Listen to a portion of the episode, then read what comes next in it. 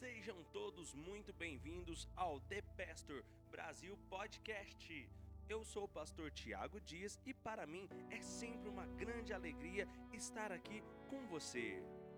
Estamos caminhando para o terceiro estudo da série O Grande Doador. Estamos vendo semana após semana dádivas que Deus já nos doou e que estão disponíveis para usarmos em nossas vidas e também nos nossos relacionamentos. Temos visto que o que Deus nos doou não é para guardarmos como conceitos espirituais, mas sim para praticarmos em nossas vidas. Eu gostaria de lhe fazer uma pergunta. Você por acaso já teve a experiência de doar algo que você gostava muito a alguém? e logo após descobriu que esse algo foi muito útil para a pessoa que recebeu a sua doação?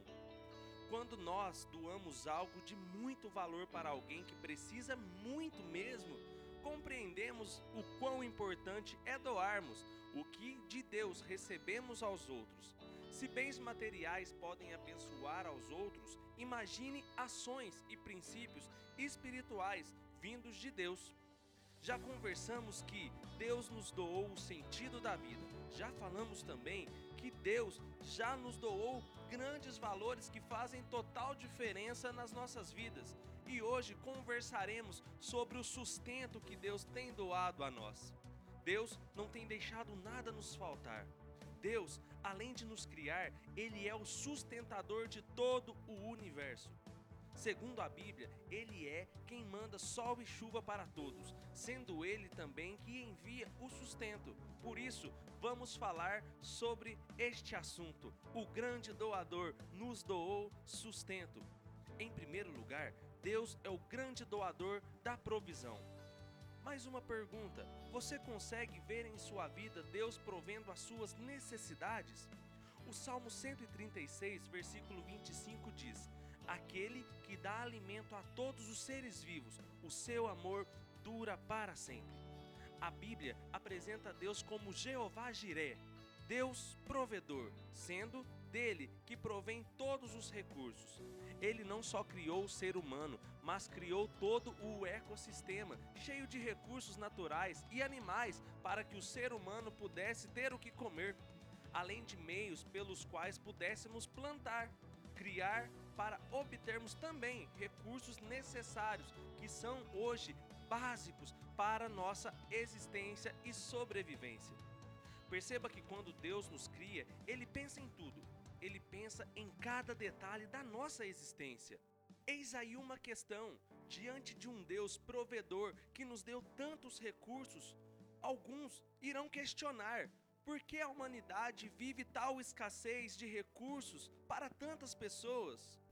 Aqui vale a pena refletir. O grande doador já doou todos os recursos, como já falamos, para nos alimentarmos, para sobrevivermos e também para existirmos. Porém, o pecado destruiu no ser humano a capacidade de repartir e de compartilhar o que do alto nos foi dado. Então, vivemos numa cultura que acumula e pouco divide. Quando aprendemos na oração do Pai Nosso a pedir pelo seu sustento, a oração é: Pai Nosso, dá-nos o pão nosso de cada dia. Oramos não só pelo pão, mas pelo nosso, ou seja, pelo dos outros também. E aqui Deus quer nos ensinar algo que é importantíssimo no cristianismo.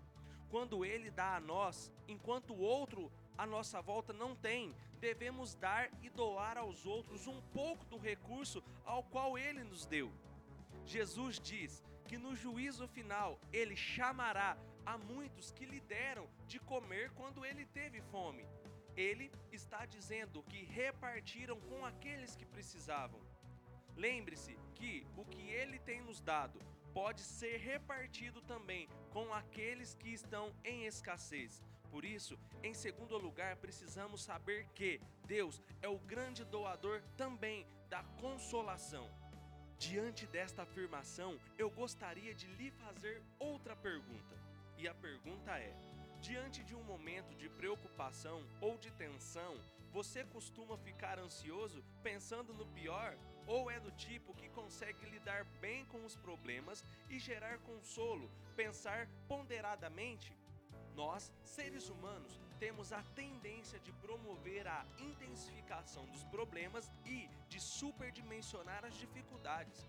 A verdade é que todos passamos, estamos e iremos passar por situações problemáticas e também difíceis, mas a questão é que Deus, em cada uma dessas situações, já nos ofertou algo necessário para cada um destes momentos. Paulo, na sua segunda carta aos Coríntios, no capítulo 1, versículo 3 e 4, ele diz: abre aspas.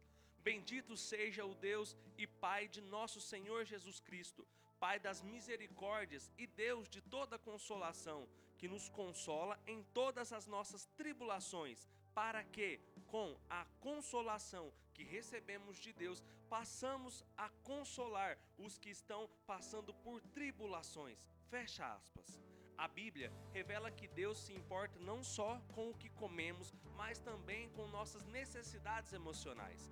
Deus sabe das nossas dores, Deus sabe também dos nossos problemas, e a Bíblia diz que Deus é quem nos dá o consolo diante de cada dificuldade.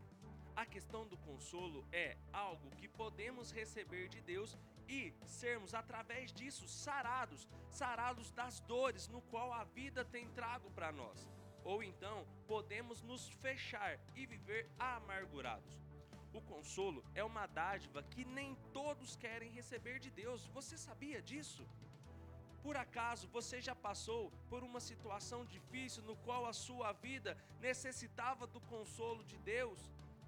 Todos nós já passamos por experiências doloridas, as quais nem imaginamos enfrentar, mas quando passamos por elas, sentimos Deus nos fortalecendo. Isso não é em vão.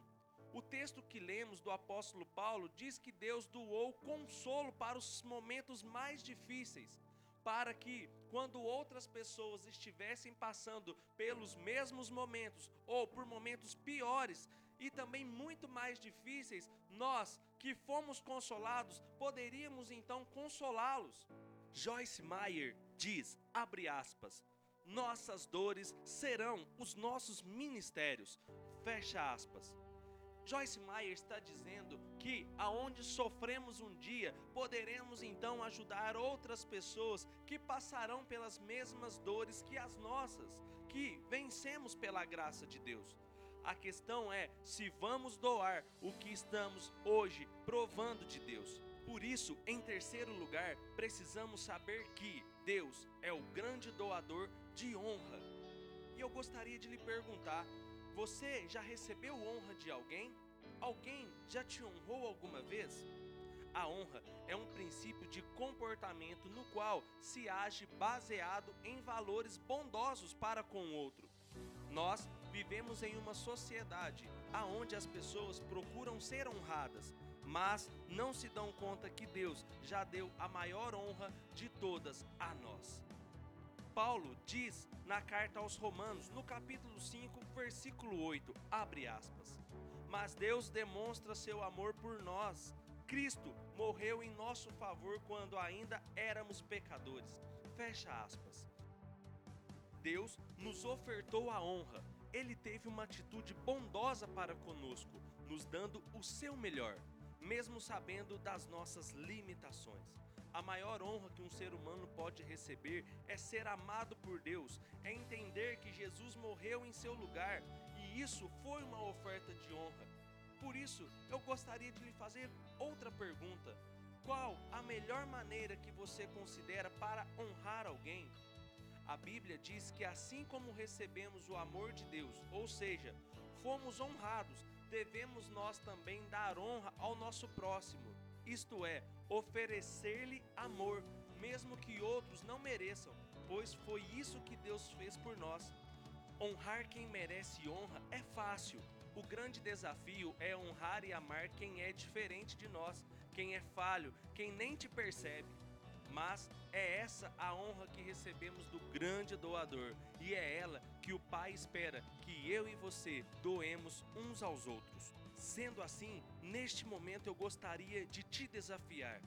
Desafio você a não só entender que o grande doador nos deu e tem nos dado suprimentos, mas sermos nós também agentes que doam suprimentos para os que necessitam. Fica o desafio também de se lembrar e entender que as consolações que você recebeu de Deus em suas dores não foram sem propósito, mas foram para que você desse consolo para quem enfrenta as mesmas dores que você um dia enfrentou. Também te desafio a honrar pessoas com o seu amor, pessoas indignas, pessoas pecadoras, pessoas indiferentes.